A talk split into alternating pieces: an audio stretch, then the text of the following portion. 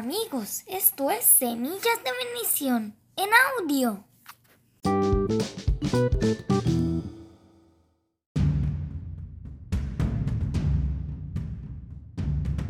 Hoy continuaremos con la historia de Saúl.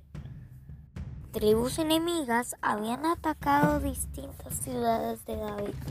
David se enteró de la noticia, tomó a sus hombres y fueron a ver qué sucedía. Cuando David y sus hombres llegaron a sus antiguas casas y aldeas, encontraron todo incendiado.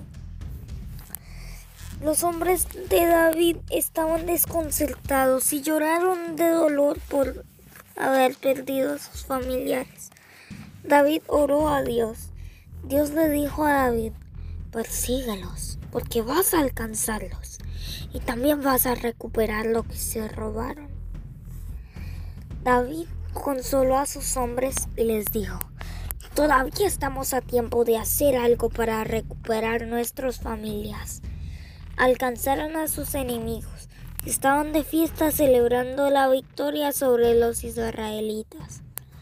No se dieron cuenta de que David y sus hombres se habían acercado. Antes del amanecer, David dio la orden de que atacaran a los amalecitas. Dios estaba con David y sus hombres, y pudieron ganar la batalla. Luego encontraron a sus familiares que habían sido tomados como prisioneros, y los rescataron.